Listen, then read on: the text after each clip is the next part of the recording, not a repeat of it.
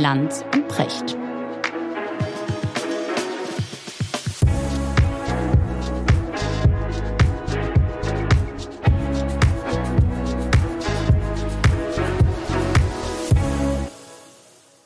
Schönen guten Morgen, Richard. Guten Morgen, Markus. Wo erreiche ich dich? Ach, unoriginellerweise.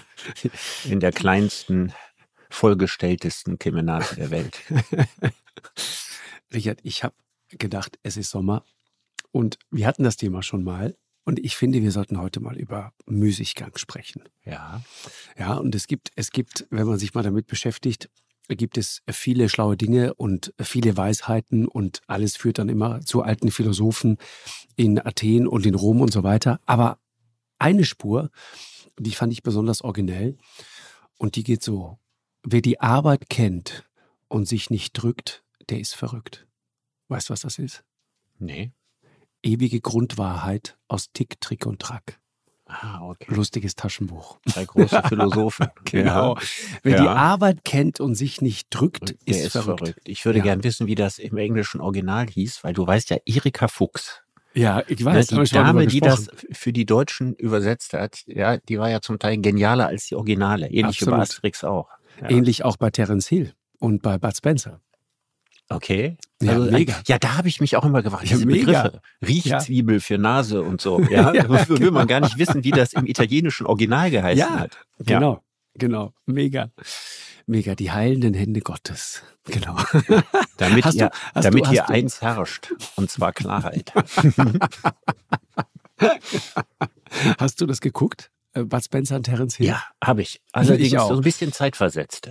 Also Okay. nicht in der Zeit, ne? Die waren ja, also sagen wir mal, die richtig lustigen Sachen waren ja so in den 70ern. Mhm, genau. Da habe ich das nicht geguckt. Ich habe das so über einen zweiten Bildungsweg, so, weiß ich nicht, Mitte der 80er oder so angefangen Das ist das, was, was für Karneval für mich vorgesehen ist. Zweiter ja, Bildungsweg. Zweiter Bildungsweg. Mhm. Genau.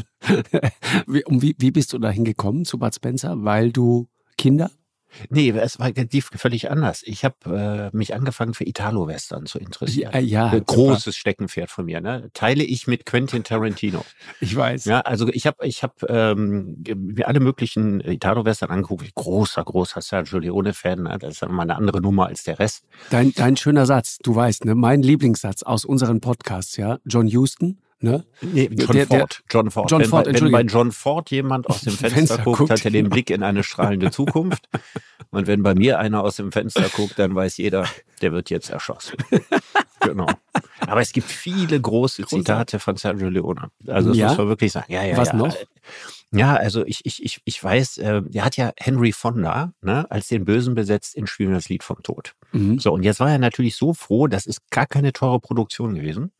Kann man sich gar nicht vorstellen, weil das so monumental wirkt. Ja, Aber der war wahnsinnig froh, diesen Weltstar, ein bisschen Ex-Weltstar, der war 64 Jahre alt, so sieht er ja nicht aus da in dem Film, sieht er super aus, zu kriegen.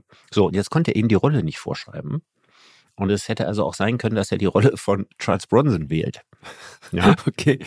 Und äh, er war wahnsinnig froh, dass Fonda sich für den Schurken entschieden hatte.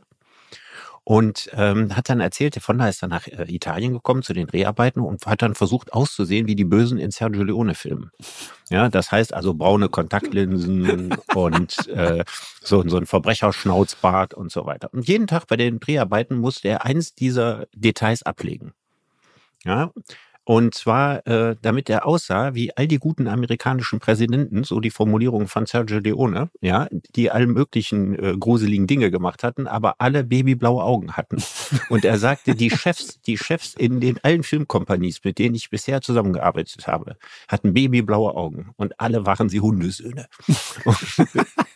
Und, und er sagte, Fonda sollte genau so aussehen. Sozusagen das gute Gesicht des Henry Fonda, der Lincoln gespielt hatte und so weiter, das wollte er als Verbrecher haben. Ja. Herrlich. Und er hatte auch gesagt, außerdem wäre Fonda kein Heiliger gewesen. Ja, seine fünfte Frau wäre seine, bei dem Versuch, ihn zu ermorden, aus dem Fenster gestürzt. Und er wäre über sie hinweggestiegen und hätte den Film gedreht, keine Zeit für Heldentum. Großartig. Sag Richard, Müßiggang. Erzählen wir jetzt, plaudern wir hier schon so gemütlich vor uns hin. Ne? So, ähm, Müßiggang ist ja eigentlich früher ein total erstrebenswerter Zustand gewesen. Ne? Ja, ein Begriff, den es eigentlich gar nicht gab. Ja. Weil es ja den Begriff der Arbeit auch nicht gab, gab es auch den des Müßiggang nicht. Der Müßiggang ist ja quasi erst erfunden worden, als die klassische Arbeitsgesellschaft entstanden ist, also die Lohnarbeitsgesellschaft. Ne? Dann war Müßiggang die Zeit, in der man nicht arbeitete. Mhm.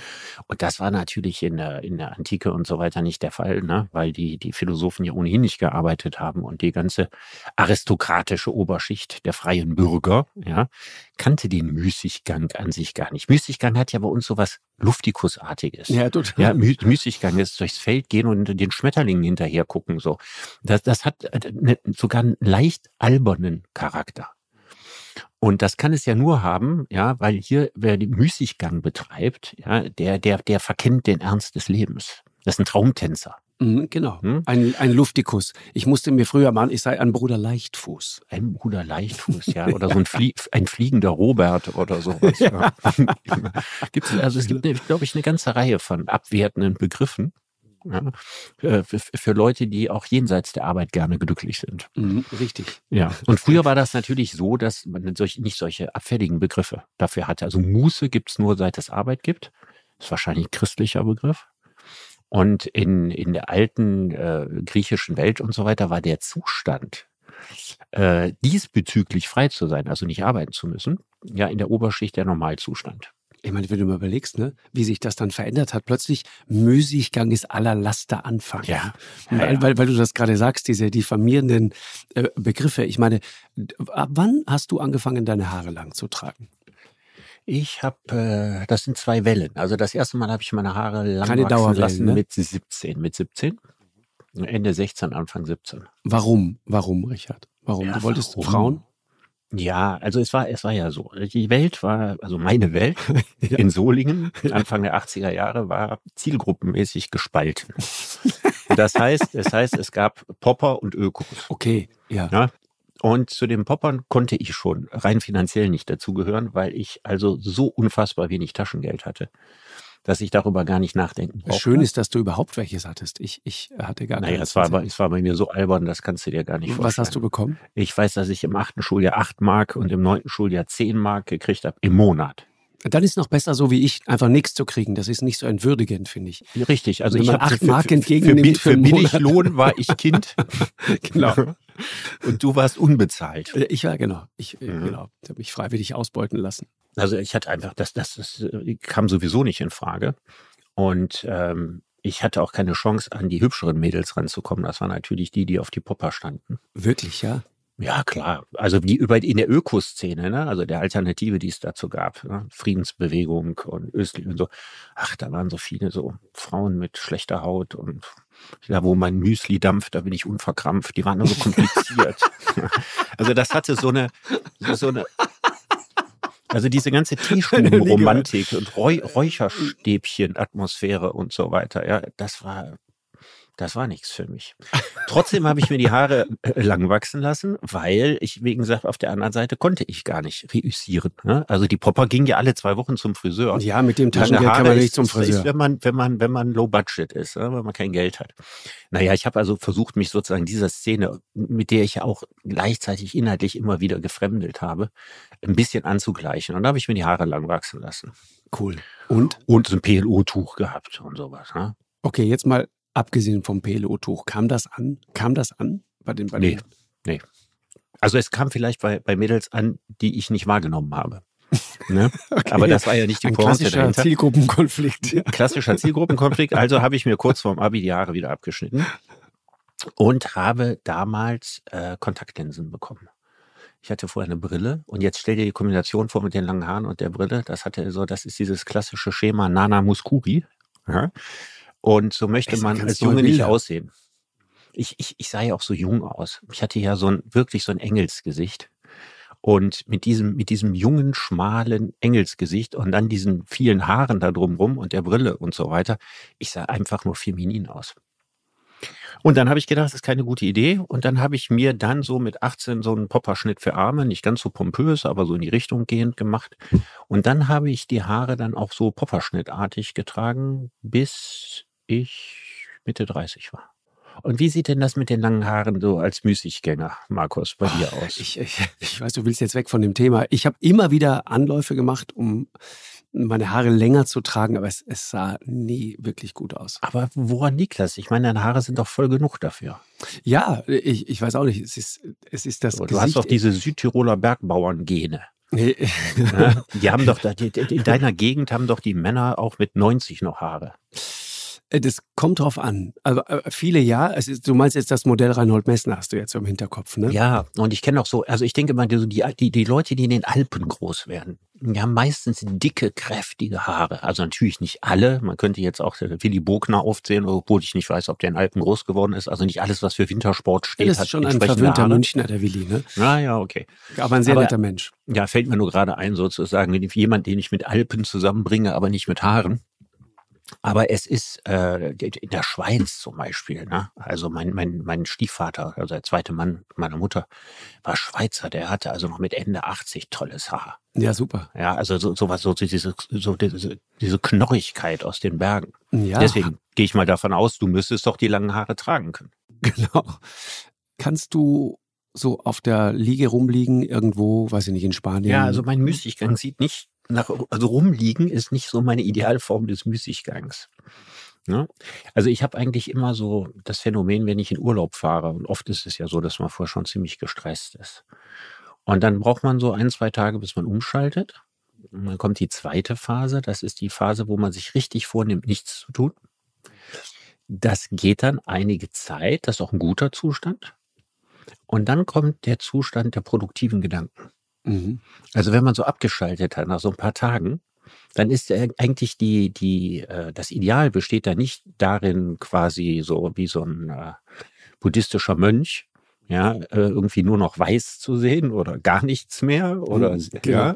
oder sich nicht mehr zu spüren oder stattdessen alles oder so, also all diese Vorstellungen, sondern dann kommen, kommen so ein bisschen so so verrückte Gedanken. Es kommen ja viel so Kindheitsgedanken und die verbinden sich mit Aktuellem. Ich würde sagen, dann kommt so die Phase, wo man am kreativsten ist, weil man nicht unter Druck kreativ ist.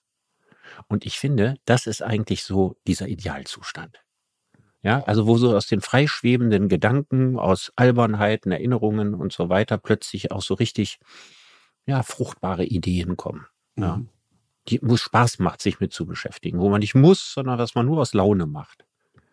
Wa- Was ja total interessant ist, also Muse ist ja in Wirklichkeit auch ein produktiver Zustand, ne? Ja, er ist sogar anspruchsvoller als Arbeiten, weil viele Arbeit sieht so aus, dass man jeden Tag das Gleiche macht. Mhm. Ne? Und das ist immer die spannende Frage, wie gestaltet man Muße, damit sie gleichzeitig noch Muße bleibt? Und das ist richtig anspruchsvoll, glaube ich. Ja, weil ich, ich sagen wir so gar nichts mehr zu machen und so ist ja für manche Leute ist das ja Muße. Ne? Also es gibt ja auch Leute, die körperlich und psychisch so hart arbeiten, dass sie wirklich das Bedürfnis haben, mal viele Tage einfach komplett abzuschalten. Das ist auch völlig nachvollziehbar. Aber es gibt ja auch so die, die Frage, also wie man Freizeit gestaltet, Markus, ist eines der anspruchsvollsten Themen, die es überhaupt gibt. Ja, ich ganz sicher, das ist ein langes Thema. Oder um Reinhard Grebe zu zitieren, ja, der, der, der in seinem schönen Lied Die Fete ist zu Ende. Ja.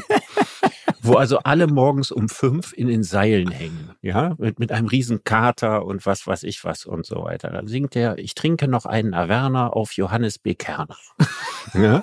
Freizeit und was man draus machen kann, das ist ein langes Thema. Und ich glaube, und ich glaube, da hat er recht. Also ich, ich, ich glaube, wenn man, wenn man Leute danach kategorisiert oder einteilt, nicht was sie beruflich machen, sondern einfach, wie sie Freizeit gestalten. Ich glaube, dann lernt man viel mehr über Menschen. Ja, das ist wahr. Ich meine, die, die, ich sag mal, wenn du, wenn du dir auch so die früheren, die, die Anfänge des sogenannten Jetsets, die mal anguckst, so Gunter Sachs auf Sylt und andere, ne, so diese Kombination aus zu viel Geld und zu viel Tagesfreizeit, ne, die hat ja dazu geführt, dass dann so, so Orte wie Kampen und so weiter plötzlich dann weltberühmt wurden, weil Menschen irgendwie etwas mit ihrer Zeit anfangen wollten. Ich finde diese Zeit natürlich wahnsinnig faszinierend. ja, ich auch. Einfach deswegen, weil die haben tatsächlich also Luxus versucht, so produktiv wie möglich zu gestalten. Und ich meine. Gunther, ja, und Gunther Sachs war ja, war ja ein sehr umtriebiger Mensch. Der hat ja nicht niemals die Hände in den Schoß gelegt. Ne? Also ist der Inbegriff von Freizeitgestaltung. Aber das Interessante ist immer, wenn ich an diese Zeit denke, ne? also Jet Set 50er, 60er, Genau. 70er. Brigitte Bardot. Ja, was war das Schöne an der Zeit? Alles war noch so leer. Es gab noch Orte, wo man, wo man irgendwie das Gefühl hat, schöne Orte auf der Welt, die offensichtlich noch nicht von allen entdeckt worden waren. Ja, wo man so eine Art Pionierbesiedlung war, bis man es dann nicht mehr ausgehalten hat, weil so viele andere kamen. Also für mich hat das so viel von, von, von, von, von Abenteuer, weil noch nicht alles da war, weil noch nicht jede Küste zugebaut war. Ähm, und weil das ist natürlich das Paradoxe daran, in dem Moment, wo der Wohlstand in den Wohlstandsgesellschaften immer weiter stieg, mhm. ging natürlich die Exklusivität verloren. So, auf der einen Seite ist es ja toll, dass ganz viele Leute sich leisten konnten, nach Saint-Tropez zu fahren. Auf der anderen Seite führt das dazu, dass man keine Lust mehr hat, nach Saint-Tropez zu fahren, weil man im Sommer da vier Stunden im Stau steht. Wirklich, ist wirklich ja. so, ne? Ich, ich ja. war einmal da, das ist Wahnsinn. Das, ja. Ich bin nur mal reingefahren, ist ein schöner Ort, finde ich. Absolut schöner Ort. Absolut schöner genau. Ort. Aber es gibt halt keine schönen Orte, von der nur man selber weiß oder eingeweihte Freunde, sondern alle schönen Orte der Welt sind hinreichend bekannt. Ja, ich meine, wenn du, wenn du mal überlegst, also es, es gibt ein von, von äh, Arlin Kagge, das ist ein, ein norwegischer Abenteurer, ähm, mit dem ich mich mal unterhalten habe und der sich sehr in mein Gedächtnis angebrannt hat, weil er als einziger Mensch bis dato einfach barfuß im Studio saß. Und das war lustig deswegen, weil er kam mit Schuhen an. Und als es dann um den Auftritt ging, hat er sich die Schuhe ausgezogen, weil er irgendwie danach war. Das ist ein äh, wahnsinnig interessanter Mensch, Verleger, macht tolle Bücher. Und der hat ein unheimlich schönes Buch geschrieben, mal über die Stille. Äh, so ein kleines Büchlein. Wenn, wenn du dich wirklich mal versenken willst in die Idee von Stille, dann musst du dieses Buch von Arling Kagge lesen. Also Arling gesprochen, aber Erling geschrieben.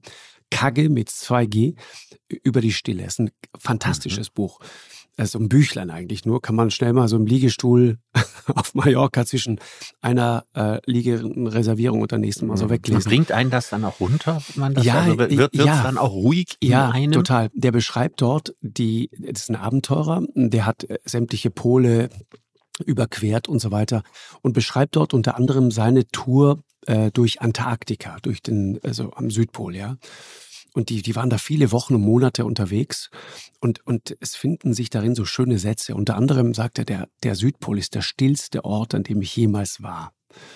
Und dann fängt er an zu beschreiben, wie diese Stille ist und dass, dass dieses Gleichmäßige, was man erlebt, wenn man da durchläuft, äh, wie das dann plötzlich irgendwie Farben kriegt, ja, wie dieser Schnee, diese vermeintlich eintönige Landschaft plötzlich rosa wird und bläulich und gräulich und so weiter.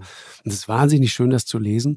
Und dann fängt er an, darüber nachzudenken, ähm, was eigentlich der Sinn solcher Touren und auch dieser Landschaft ist. Und der sagt eben, dass er glaubt, dass in einer Welt, und deswegen komme ich gerade drauf, weil du sagtest, es ist, da klingt ja auch so eine Wehmut mit, wenn du das so beschreibst. Ne? In den 50ern gab es noch diese geheimen Orte, wo noch nie einer war vorher. Oder zumindest kein, nur die Einheimischen. Ne? Ja, naja, genau. Also ich meine, der, der ist, ich, ich sage immer, egal wo du hinkommst auf der Welt, zwei sind immer schon da. Mhm. Der deutsche Student und der deutsche Rentner, die sind immer schon da. Die waren immer schneller. Ja, das, das ist ja auch völlig in Ordnung, aber du kannst die abschminken irgendwo mal allein zu sein. Und Kagge beschreibt das eben äh, am Südpol und sagt, ähm, die Idee von so einer äh, Landschaft wie der Antarktis ist genau das. Der letzte Ort der Menschheit, wo es einfach noch still ist und wo wir uns reinträumen können und so weiter. Das ist ein sehr romantischer und schöner Ansatz, mhm. aber halt irgendwie auch auf den Punkt. Aber wie machst du das? Wie machst du das denn selber, wenn du jetzt nicht auf Reisen bist, ne? Und ja da die Stille und, und so diesen völlig anderen Modus. Äh, ich habe es ja gerne Stille. Magst du Stille? Also ich. Ja, ich, ich, also du wirst es nicht glauben. Also wenn ich zu Hause arbeite, ja, dann läuft kein Radio, da läuft keine Musik, ja. Da ist äh, komplette Stille. Aber wie ich fahre auch stundenlang Auto. Ich fahre zehn Stunden Auto ohne Radio. Ja, aber du arbeitest viel. Wo, wo holst du dir, also wie sieht Müßiggang in deinem ganz normalen Tagesalltag aus? Ich meine, da hast du ja im Regelfall nicht. Ja. Ja, ein bisschen aber, am Wochenende. Nee, äh, nein, das ist, das ist, nee, also ich, ich, ich nehme da so kleine Momente. Es ist egal. Du kannst irgendwo auf einer Bank sitzen und einfach mal doof aufs Wasser glotzen. Oder wie Hugo Egon Balders mal gesagt hat, einfach, ähm, das war seine Idee vom Altwerden, an der Nordsee auf einer Bank zu sitzen und langsam zu verblöden. Mhm. Ja, das, das, das kann man machen, auch noch kurz vorm Tod. Äh, mhm. einfach da zu sitzen und, weiß ich nicht, Enten zuzugucken. Das ist irgendwie schön. Oder irgendwo am Strand zu sitzen und einfach da zu sein. Aber das, viele Leute halten das nicht aus. Oder dich auf eine Bergwiese zu legen und einfach nur in den Himmel zu starren und dem Wolkenspiel zuzusehen. Das ist wunderbar. Stück für Stück gucken, wie die ja. Tiere der Wiese in deine Besitz von Ärmel, in deine Ärmel krabbeln genau. und auf deinen Rücken. Ja, aber dieser, dieser Biene Maya-Momente, ja, ja, ja. Die, die, sind, die sind schön. Das ist äh, zutiefst kontemplativ. Oder was auch schön ist, ist ab und zu mal in so eine Kirche reinzugehen. Ja. Sti Kirchen sind ja. Mache ich gerne. Ja, ja, ja. ja. Fantastisch. Ich glaube, das haben wir Orte, gemeinsam. Ne? ne? Ja, ja, ja, ja. Wenn, wenn's, es ist egal, wie groß die Stadt ist. Es ist egal, wie laut sie ist. Du gehst rein in die Kirche und es ist einfach mal Ruhe im Karton. Das ist wunderschön. Ja, also das, das Merkwürdige an, an, Kirchen ist, dass sie also so diese schöne Kirche ist, irgend so eine alte Dorfkirche oder so, dass sie einen für die Minuten, wo man drin ist, gläubig machen. Und ich finde, das ist ähm, eine, eine unglaubliche Leistung, dass man es geschafft hat, solche Orte zu schaffen, die einen gläubig machen. Hm, das stimmt. Also man hat das auch in buddhistischen Tempeln. Ne? Und auch in, es gibt auch moderne Architektur, die daran angelegt ist, die quasi dieses Kontemplative oder Buddhistische hat, wie diese fantastische Architektur von John Pawson, einem englischen Architekten, den ich sehr, sehr schätze. Der macht einfach mit, mit, mit, mit kleinen, feinen Strichen quasi aus allem einen Tempel ohne dass du ein Kreuz brauchst und ohne dass du Weihrauch brauchst. Aber es sind einfach Orte, an denen du dich meditativ fühlst. Und dass Architektur dazu in der Lage ist, wie im Beispiel eben von Kirchen, das finde ich unglaublich beeindruckend. Und das sind ja tatsächlich Orte, wo man in Sekundenschnelle zu sich selbst kommen kann. Stimmt. Und selbst in so einem lauten, überfüllten Venedig zum Beispiel. Venedig hat, ich weiß nicht, ob dir das so klar ist, unglaublich viele Kirchen. Und da gibt es ganz, ganz alte, schöne Kirchen. Und das Schöne an Venedig ist, diese Kirchen sind in aller Regel auch offen. Das finde ich so bedauerlich, dass viele Kirchen heutzutage einfach verschlossen sind. Du stehst vor der Tür und kommst nicht rein. Ja, oder was wirklich der Gipfel ist, Eintritt nehmen. Gut. Also es wird im Augenblick immer mehr, dass die Kirchen Eintritt nehmen. Ich meine, muss ich mal überlegen, die Kirche ist von der Idee her Mhm. Ja, das Haus Gottes, das für jeden offen steht. Ja. Da eine Bezahlschranke einzuführen, ist der größtmögliche Widerspruch, den es überhaupt gibt. Ja, das ist Katholizismus plus. Ja, aber das ist, äh, ja, aber das, das ist, ist, so. Das Abo. Das ja, ist unglaublich. Weiß, also da müsste man überall ein Transparent dran machen und sagen, eher geht ein Kamel durchs Nadelöhr als ein Reicher ins Himmelreich. Nein, ich verstehe schon, dass die Kirche finanzielle Probleme Genau, die hat. muss erhalten, die muss, das, ja, ich weiß, allein das Gebäude muss Immobilien sind unfassbar ja, ja, genau. teuer und so weiter. Und, und trotzdem, genau. trotzdem ändert das nichts an diesem Grundwiderspruch. Na, hast du Eine recht. Kirche, wo man Eintritt bezahlt. Man muss das so geschickt machen wie die amerikanischen Museen. Na, wenn man ins Naturhistorische Museum in New York geht, ja, American Museum of Natural History, und das ist ja in vielen äh, amerikanischen Museen so, die kosten natürlich keinen Eintritt, die stehen der Öffentlichkeit zur Verfügung, aber es gibt eine empfohlene Spende, die du entrichten musst. Also du musst nicht, aber du fällst sehr doof auf, wenn du es nicht tust. Genau, genau. Und so, so finde ich das mit einer empfohlenen Kollekte ja, immer noch geschickter, als wirklich Eintritt zu bezahlen. Das ist so dieses Argument, äh, wie man früher dazu gebracht wurde, Oma zu besuchen. Ne? Du, du musst nicht mitkommen, aber wenn du nicht mitfährst, wird Oma sehr, sehr traurig sein. Ja, und es gibt nichts zur Konfirmation. genau. Weil, weil du gerade vorhin oder wir gerade sprachen, Richard, über, über Gunther Sachs und diese Du hast es ja so ein bisschen beschrieben, so eine unschuldige Zeit. Die sitzen alle nackt auf, äh, auf Sylt rum irgendwie. Ja, oder im Winter äh, halbnackt äh, durch die Bobbahn in St. Moritz genau. gebrettert oder in Punta del Este. Punta del Este. das ist in Uruguay und äh, Uruguay ist ja klein, ist ja ein ganz kleines Land und es ist auch nicht weit nach Punta del Este zu fahren. Und ich war also wirklich nur einen Steinwurf davon entfernt. Und da ich vermutlich nie wieder nach Uruguay komme, bleibt das zu den Dingen, die ich zeitlos versäumt habe. Lass uns mal zusammen nach Uruguay, Richard. Ich bin dabei. Ur Uruguay ist, äh, entspricht äh, nicht der Vorstellung, die man gemeinhin von Südamerika hat. Uruguay sieht aus wie Dänemark. Ist komplett grün. Ja, aber ist doch Besteht schön. fast nur aus Wiesen, ja, mit Rindern drauf. Und ist so ein niedliches kleines Land mit unglaublich gut gelaunten Leuten, weil Uruguay tatsächlich für ein südamerikanisches Land fast keine Armut hat. Es ist also quasi wie ein skandinavisches Land in Südamerika. Und das ist, wenn man aus dem harten, brutalen, eher amerikanischen Argentinien kommt. Ja, das war genauso ein großes Bruttoinland, also pro Kopf hat ja, aber ganz anders verteilt, dann sieht man an Uruguay so schön, ja, was, was unterscheidet eine Mittelschichtsgesellschaft von einer polarisierten Gesellschaft? Das ist wirklich ein Vorzeigeland diesbezüglich. Das ist interessant. Ich war noch nie in Uruguay. Würde ich, also ich finde, wir verabreden uns jetzt mal für einen Trip nach Uruguay, wir zwei. Solange das noch möglich ist, ja. Aber weil du gerade äh, Richard Gunter Sack sagtest, ne? Ich meine, wenn man sich das mal anschaut, wie sich das heute gedreht hat, du, du, wenn du heute ein, ein Prominenter bist, ein VIP, ja, ein Sternchen, eine Celebrity, ja, die dem Müßiggang so frönt, das ist ja heute für die nicht mehr wie Kampen früher Gunter Sachs, sondern Ibiza, auch Mallorca, Saint-Tropez und so weiter. Da geht es doch immer darum, auch sich selber mit zu vermarkten. Es geht immer darum, die eigene Vermarktung im Urlaub mitzudenken. Ja, also ich, es kann ja für jemand, der jeden Tag sieben Fotos auf Instagram stellt und die sagen wir mal sieben sind draufgestellt und 700 sind gelöscht, weil sie nicht schön genug sind. Mhm wird doch Müßiggang zu Stress. Das meine ich. Also man, man beweist der Welt, dass man an den schönsten Orten der Welt ist, wo man keine andere Idee hat, was man tun könnte, als sich selbst zu fotografieren. Das ist die Paradoxie gut, unserer das ein, Zeit. Das ist ein Geschäftsmodell. Ja, aber es ist ja nicht nur so, dass diejenigen, die erfolgreiche Influencer sind, das machen, sondern das machen auch die äh, Milliarden nicht erfolgreichen Influencer. Genauso.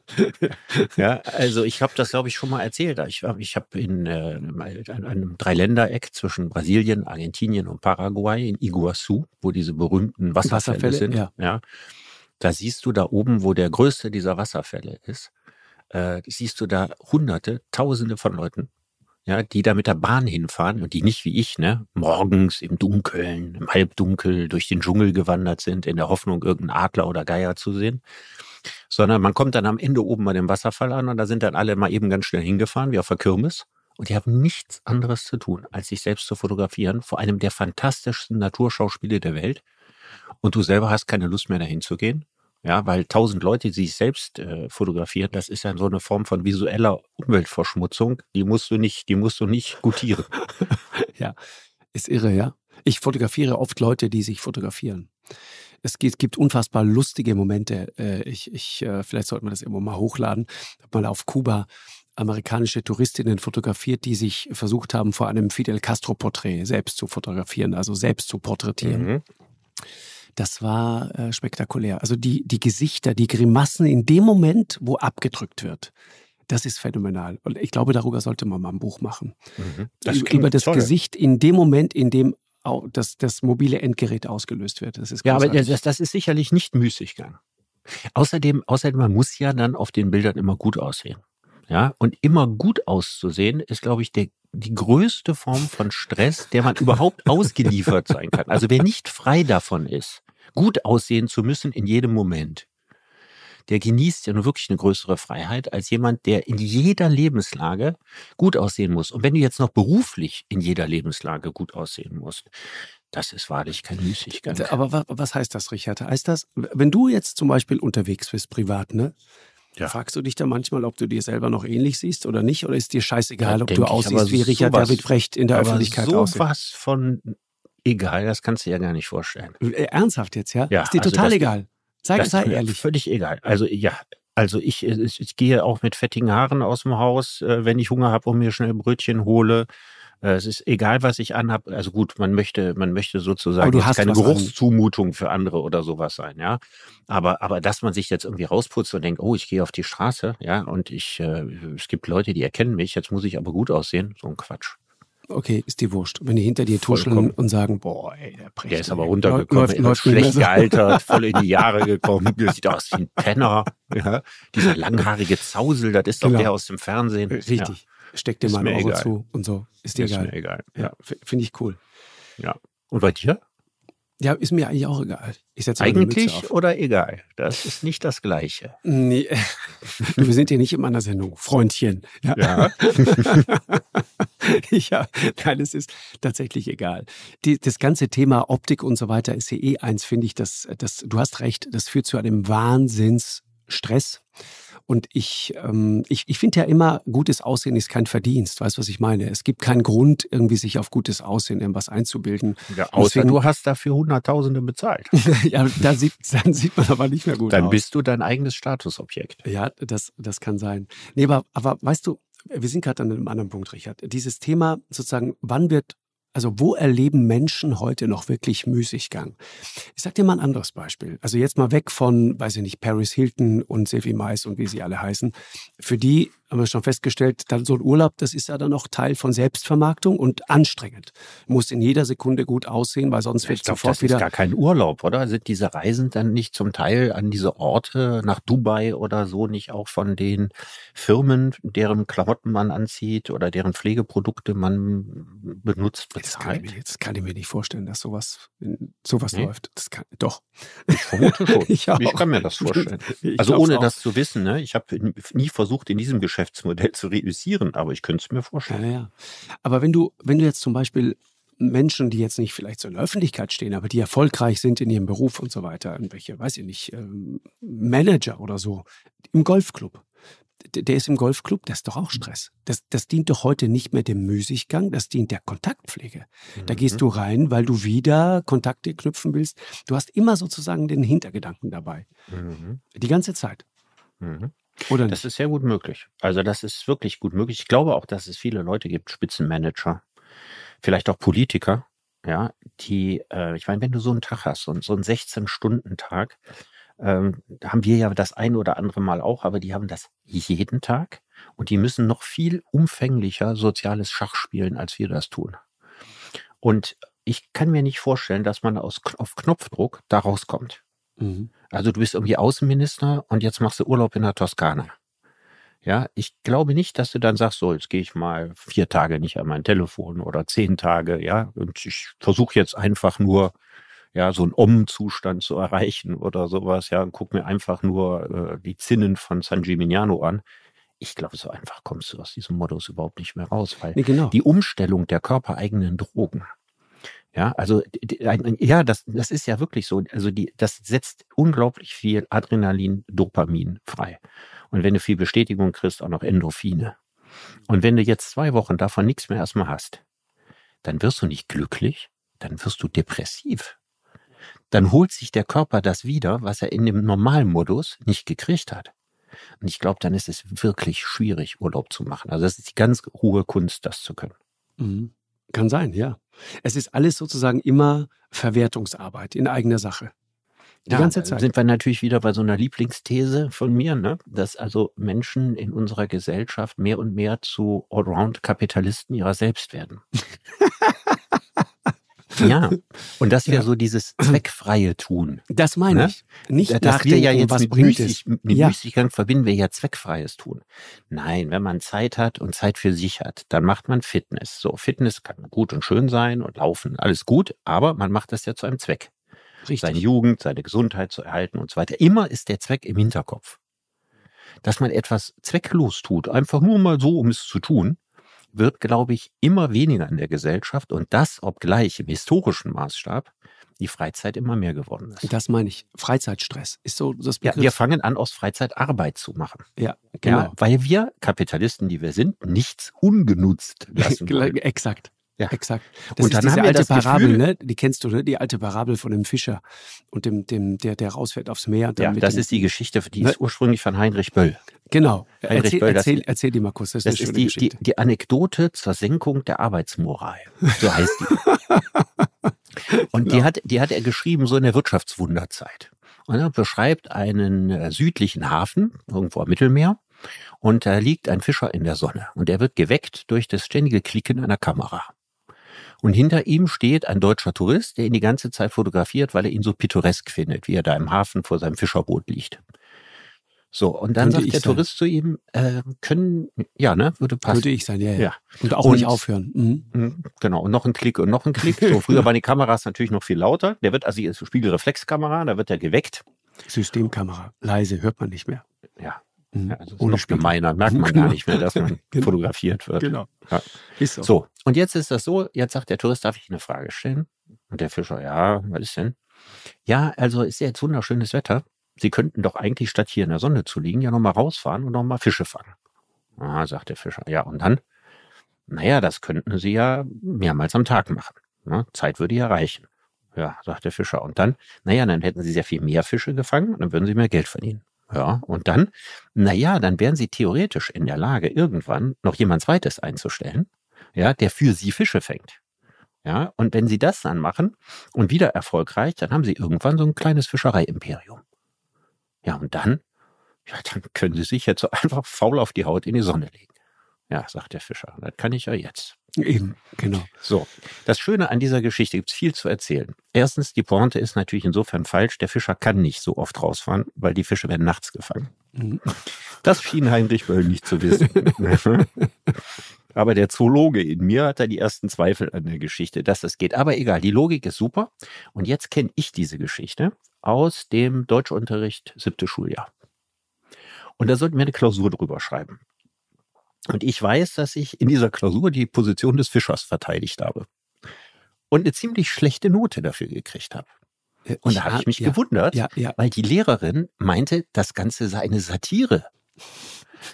Das wär, würde doch wohl einen Unterschied machen, ob der Fischer da liegt, so wie er jetzt da liegt, arm, ja, und ohne Altersvorsorge, oder wenn er das befolgen würde, was der Tourist ihm erzählt, dann liegt man da mit Altersvorsorge, mit, mit viel Geld, mit, das wäre doch nicht das Gleiche. Einer von uns beiden, entweder meine Deutschlehrerin oder ich, hatten die Geschichte nicht verstanden. Und ich überlasse dem Publikum gerne, wer von beiden wohl.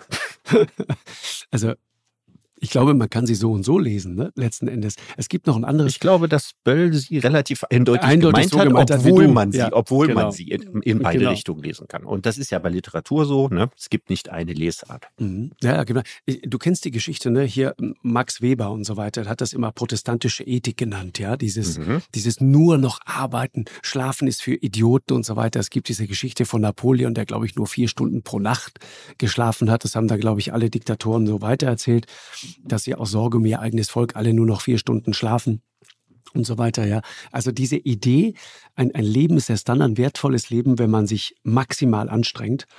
Äh, und äh, es gibt so einen schönen Satz, ich glaube, der findet sich in dem, es gibt ein tolles Buch von Volker Kitz äh, aus München. der hat ähm, ein, ein, ein Buch gemacht über die 365 Tage Freiheit. und er sagt, sie müssen nicht aufhören zu arbeiten, aber sie können es. Ja. Mhm. Äh, und, und da findet sich der Satz, dass Arbeitswut und das Käse die Grundlagen für eine geistige Holzklasse sind, mhm. mit der wir es da heute zu tun haben. Und das, ich, ich glaube, das stimmt irgendwie tatsächlich. Vieles ist ja auch, wie du sagst, es ist so der, äh, wie soll man sagen, der vieles tut ja auch nur so, als wäre es wahnsinnig anstrengende Arbeit und wird deswegen auf eine Art und Weise auch wahnsinnig stupide, repetitiv, immer das gleiche ja. Zeug. Und keiner ja. fragt mehr, was zur Hölle tun wir da eigentlich gerade? Das, das größte Problem ist immer das Entweder-Oder. Man denke mal an all die Leute, die ganz viel gearbeitet haben und auch das Glück hatten, ordentlich Geld zu verdienen, die dann sagen, so jetzt mit 55 oder so, ne, jetzt reicht's mir, jetzt ziehe ich irgendwo in den Süden, nach Ibiza oder nach Mallorca, ja, kaufen wir da eine Ponderosa, ja, und machen wir ein richtig schönes Leben. Und diese Orte sind voll mit unglücklichen Senioren. ja, weil du hast die beste Zeit deines Lebens, als du so richtig schön, schön und tüchtig warst und im Saft standst, ja, alles der Arbeit untergeordnet. Das willst du dann alles nachholen, aber das erste, was dann ist, Krankheiten brechen aus, ja, und dein Tag hat keine Kontur mehr. Und wenn du 30 Jahre lang auf diese Kontur, ja, die sich tief eingegraben hat, dann weißt du oft nichts mehr mit dir anzufangen und die Alkoholikerquote ist enorm. Und das passiert sehr, sehr schnell. Das heißt also, wenn du einmal in die eine Richtung übertrieben hast, ist es unglaublich schwer, in die Idealspur zurückzukommen, sondern es kann dann sehr leicht passieren, dass das Ganze ins Gegenteil kippt. Mhm. Woraus man ja schließen kann, ne, dass der Mensch so in der Savanne, Savanne ja, mhm. vom lieben Gott oder von der Evolution nicht so designt ist, ja, entweder gar nichts zu tun oder eben umgekehrt, alles dem Tun unterzuordnen. Und das Problem bei unserem Tun ist ja, du hast dein Tagwerk geschafft, aber wenn du ins Bett gehst, denkst du an das Tagwerk von morgen. Ne? Also im Grunde genommen gleichen ja äh, Menschen, die so in dieser Arbeitsmüde sind, äh, Welten erobern, die mit jedem neu erschlossenen Kontinent immer nur eine neue Grenze erreichen, aber nie einen Zustand der Zufriedenheit. Und das ist auch, was Max Weber geschrieben hat, indem er eben gesagt hat, äh, dass Kapitalismus und Zufriedenheit sich kategorisch ausschließen. Mhm. Ja, eine zufriedene Gesellschaft wäre das Schlimmste, was im Kapitalismus passieren kann. Das, das, das wollen wir alle nicht. Ne? Du erinnerst dich an dieses Buch, haben wir mal drüber gesprochen. James äh, Sussman, glaube ich, heißt er. Ne? Sie nannten es Arbeit. Ja, sie nannten es Arbeit. Mhm. Genau, das ist ein super Buch, wo er genau das eigentlich beschreibt. Und im Grunde, weil wir über Müßiggang sprechen, zum Schluss noch kurz. Ich, ich glaube, dass das Leben der Menschheit war bis vor 200, 300 Jahren eigentlich genau das das war doch eigentlich sehr viel Müßiggang. Wir, wir haben ja immer so die Vorstellung, oder, oder, oder tausend Jahre? W ja. wann fängt das an, also dass es mühsam wird? Fängt also das an mit dem Sesshaftwerden oder wann fängt das an? Ja, also die, die spannendste Frage ist doch, wenn du dich jetzt in eine historische Zeit zurückbeamen solltest, ja, und du bist ein Durchschnittsbürger, du bist kein König oder so. In welche Epoche würde man sich zurückbeamen und sagen, da war diese ganze Mühle und diese Verwertung und sowas nicht da, aber das Leben trotzdem gut? das wird schwierig. Weil natürlich in, in, früheren Zeiten die meisten Leute wahnsinnig arm sahen und nicht alt geworden sind. Mhm. Das macht das so schwierig. Ja, also äh, ich meine es jetzt nicht unter dem Aspekt der Armut, ne? nicht, dass wir uns da falsch verstehen, sondern unter dem Aspekt des Müßiggangs und dieser. Also im alten Athen äh, freier Bürger gewesen zu sein, muss schon toll gewesen sein. Genau. Und so, so diese, diese, dieses dauernde äh, Arbeiten, Ora et Labora, ja, diese, diese, diese, dieser ja. protestantische Pflichterfüllung, da die da ja so, drin ist. Ja, da kann man doch sagen, guck mal, Philosophie ist, ne, ist ja ein Abfallprodukt der Langeweile. Mhm. Also nur, nur die müßiggängerischen, ja, müßiggängerische Oberschicht in Athen und in anderen Teilen Griechenlands konnte sich überhaupt erlauben, gründlich über das Leben nachzudenken. Die Hauptvoraussetzung war ja erstmal, dass man nicht arbeitete, sondern dass man wirklich die Chance dazu hatte. Und die produktivsten Phasen der Philosophie sind immer die, wo Leute den Kopf frei hatten, sich überhaupt damit zu beschäftigen. Mhm. Und dann so eine zweite Zeit, die eben spannend ist, so die Aufklärungszeit. Ja, natürlich, klar, der normale Bauer Ende des äh, 18. Jahrhunderts oder so, dem ging es nicht gut. Da brauchen wir gar nicht lange zu, zu diskutieren. Schon gar nicht in den Bergregionen, wo du herkommst. Das waren die ärmsten Regionen überhaupt. Ja. Ja, also Bergbauer waren diejenigen, die keine fruchtbaren Wiesen im Tal abgekriegt hatten.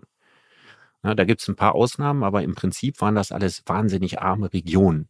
Und das ist ja auch nicht so ein Leben, mit dem man tauschen wollte. Die hatten im Winter, hatten die eine Müßiggangszeit. Aber dann war es dunkel und da war es kalt und so weiter. Da sah es so aus, wie es in Deutschland ausgeht, wenn das Gas abgestellt wird. Ja, dann gibt es auch eine Form von Müßiggang, weil wir ganz viele Fabriken haben, werden die nicht mehr produzieren. Und ich glaube, das wird eine sehr unheilvolle Müßiggangszeit sein. Ja, aber mir geht es um was anderes, Richard. Mir geht es sozusagen um diese, um diese Frage, was ist Muse und was ist richtig harte Arbeit? Und zwar diese, diese Vorstellung von Arbeit, die einen quält und die einen fertig macht. Mhm. Weil du gerade Südtirol sagst. Ich habe ähm, äh, eine, eine, eine alte Untersuchung gefunden. Ähm, italienische Psychologen haben vor ein paar Jahren mal die Lebensgewohnheiten von, von Südtiroler Bergbauern äh, sich angeschaut und haben eine völlig interessante Entdeckung gemacht, nämlich die Entdeckung, dass die alten Bergbauern, so erlebe ich das auch, wenn ich mit denen immer wieder mal so im Gespräch bin, die unterscheiden nicht zwischen Arbeit und Müßiggang. Das ist der entscheidende Punkt. Diese Unterscheidung gibt es ja, ja. für die gar nicht. Sozusagen Arbeit und Freizeit, das sind, das sind nicht zwei unterschiedliche Richtig. Konzepte, sondern Richtig. das Leben ist ein langer, ruhiger Fluss und es steht an, was gerade ansteht. Und es ist völlig egal, wann es ist. Das wird dann gemacht. Und wenn Neujahrsmorgen ist, dann wird die Kuh selbstverständlich genauso gemolken wie an allen anderen 364 Tagen des Jahres Absolut. auch. Gut. Das Aber Leben die unterscheiden nicht, nicht. Nein, natürlich nicht. Gott, Gott hat, die, hat dich ja auch berufen ja, an diesem Platz in der Welt dein Tagwerk zu tun, ja. Und dein Tagwerk besteht eben alternierend, ja, aus den Sachen, wo du ranklotzen musst, ja, und je nach Jahreszeit, wenn das weniger ist. Die Freizeit ist eine Erfindung der Gewerkschaften. Ja. Ja, Brüder zur Sonne, zur Freizeit. Ja, eigentlich heißt es Freiheit, aber Freizeit trifft die Sache besser, ja, ja. weil Freizeit heißt ja freien Raum zu erkämpfen für Arbeiter, die 16 Stunden am Tag gearbeitet haben da kommt der Freizeitbegriff her und da kommt eben auch die Trennung von Arbeit und Muße her. Und man muss ja nicht lange zu philosophieren. Das, was Menschen, junge Menschen sich heute vom Leben erwarten, ist ja genau das, was du über die Bergbauern gesagt hast. Keine strikte Trennung Exakt. Ja, zwischen Freizeit und Arbeit, ja, sondern beides gerne tun, ja, und beides nach eigenem Rhythmus ineinander und auseinanderfließen lassen. Das ist, äh, wenn ich mal mein Leben mir angucke, es ist so ziemlich genau das, wie ich lebe. Genau das. Deswegen ist auch äh, sozusagen diese Idee von richtig, ähm, weißt du, von richtig harter Anstrengung im Sinne von, das macht mich fertig, da, da, da will ich gar nicht hin, das, das nervt mich, da habe ich schon Horror drei Tage davor. Das habe ich eigentlich so nicht. Und du bist ja auch, glaube ich, in einer ähnlichen Lage. Ne? Du hast wahrscheinlich ja. auch die Tage, die irrsinnig anstrengend sind. Die, die haben wir alle. Hm, aber ich Aber, kann immer sagen, absolut selbst gewählt. Ne? Wenn ich Druck ich. habe, Bücher abzugeben, dann liegt das daran, dass ich mich überschätzt habe und gedacht habe, ich kriege das gelassen dahin. Ne? Also der größte Teil meines beruflichen Stresses ist selbstgeschaffener Stress. Und das kann wahrlich nicht jeder von sich sagen, sondern viele Menschen arbeiten in Berufen, in denen sie nichts davon selbst gewählt Exakt. haben, ob das, sondern wo sie Arbeitsbedingungen vorfinden, für die sie nichts können, ja und äh, wo sie dann wirklich hart in die Mühle genommen werden. Genau, aber diese Nicht-Unterscheidung, das ist auch, glaube ich, das, was, was James Sussman äh, da beschreibt. Er sagt, bevor Menschen sesshaft geworden sind, also unsere wirklich die Vorfahren in der Höhle, die, die muss man sich, so beschreibt er das, eigentlich genauso vorstellen. Die sind los auf die Jagd, wenn sie Hunger hatten, oder Beeren sammeln, wenn sie Hunger hatten, und ansonsten haben die den Tag genossen. Richtig. Und der und Stress kam dann in die Welt sozusagen in dem Moment, wo die beschlossen haben, sesshaft zu werden. Ja, ja, genau. Weil die, dann Sess, hast du die, Sess, die Sesshaftigkeit ist der Beginn im Grunde genommen der, der Grundvorstellung dessen, was wir uns heute unter Arbeit vorstellen. Warum? Weil dann hast du plötzlich Tiere, um die du dich kümmern musst. Dann hast du plötzlich Weizen, den du aussehen musst, den du ernten musst, wo du zwischendurch gucken musst, okay, wächst das, hat das genügend Wasser und so weiter. Also das ist der Moment, in dem sozusagen der Stress in die Welt kommt. Das fand, fand ich sehr interessant und irgendwie auch einleuchtend. Mhm. Übrigens ist das eine ganz große Übereinstimmung zwischen Sussman und Marx. Was Sussman nicht weiß, weil er hat sich mit anderen Sachen beschäftigt. Sussman ist Anthropologe, ne? Ja, ja, genau. Mhm. Aber Marx hat gesagt, die Bedingungen, unter denen Menschen leben, hängt von den Bedingungen ab, unter denen sie ihre Nahrungsmittel produzieren. Exakt. Und in der Zeit, als Nahrungsmittel nicht produziert, sondern vorgefunden wurden. Ne, das ist immer so ein bisschen so ein Idealsehnsuchtsort der Kommunisten gewesen. Ne, dass man sich, also der Urkommunisten, ne, nicht von Stalin und Mao und all den Verbrechern, sondern sozusagen von den Leuten, die, als es noch gar keine kommunistischen Länder gab, sich sowas überlegt haben. Ja, dass man also im Grunde genommen äh, rauskommt von den Abhängigkeiten, die man durch die Arbeitswelt geschaffen hat. Und das kann sein, dass wir in unserer Gesellschaft sind wir da sehr fortgeschritten verglichen mit dem 19. Jahrhundert. Und da werden wir sicher auch noch weiter fortschreiten. Ich glaube auch. Und ich glaube auch, dass das eine, eine produktive Phase werden wird. Ne? Also wenn es stimmt, dass äh, äh, Gutenberg den Buchdruck erfunden hat, weil er keinen Bock hatte, Bücher abzuschreiben, wenn das so war, und wenn, weiß ich nicht, Karl Benz äh, das Automobil erfunden hat, weil er keinen Bock hatte, zu Fuß zu gehen, dann äh, deutet das darauf hin, dass uns in nächster Zeit wahrscheinlich viele großartige Erfindungen blühen. Beim Müßiggang. Ja, also ich glaube, wer, wer zum Müßiggang nicht fähig ist, kann auch kein Erfinder sein. Exakt. Also, Richard, in diesem Sinne, ab in den nächsten Liegestuhl ja. äh, oder auf eine Bergwiese und äh, war sehr, sehr schön, mal wieder ja. zu hören. Ähm, vor allen Dingen deine Friseurgeschichten, das habe ich äh, so noch nicht drauf gehabt. Ähm, naja, das wieder was Neues. Vor der Öffentlichkeit sorgsam verborgen. genau. Ruh dich aus, Markus. Du auch. Bis dann. Ja, Danke. Tschüss. Ciao, ciao. Eine Produktion von M 2 und Podstars bei OMR im Auftrag des ZDF.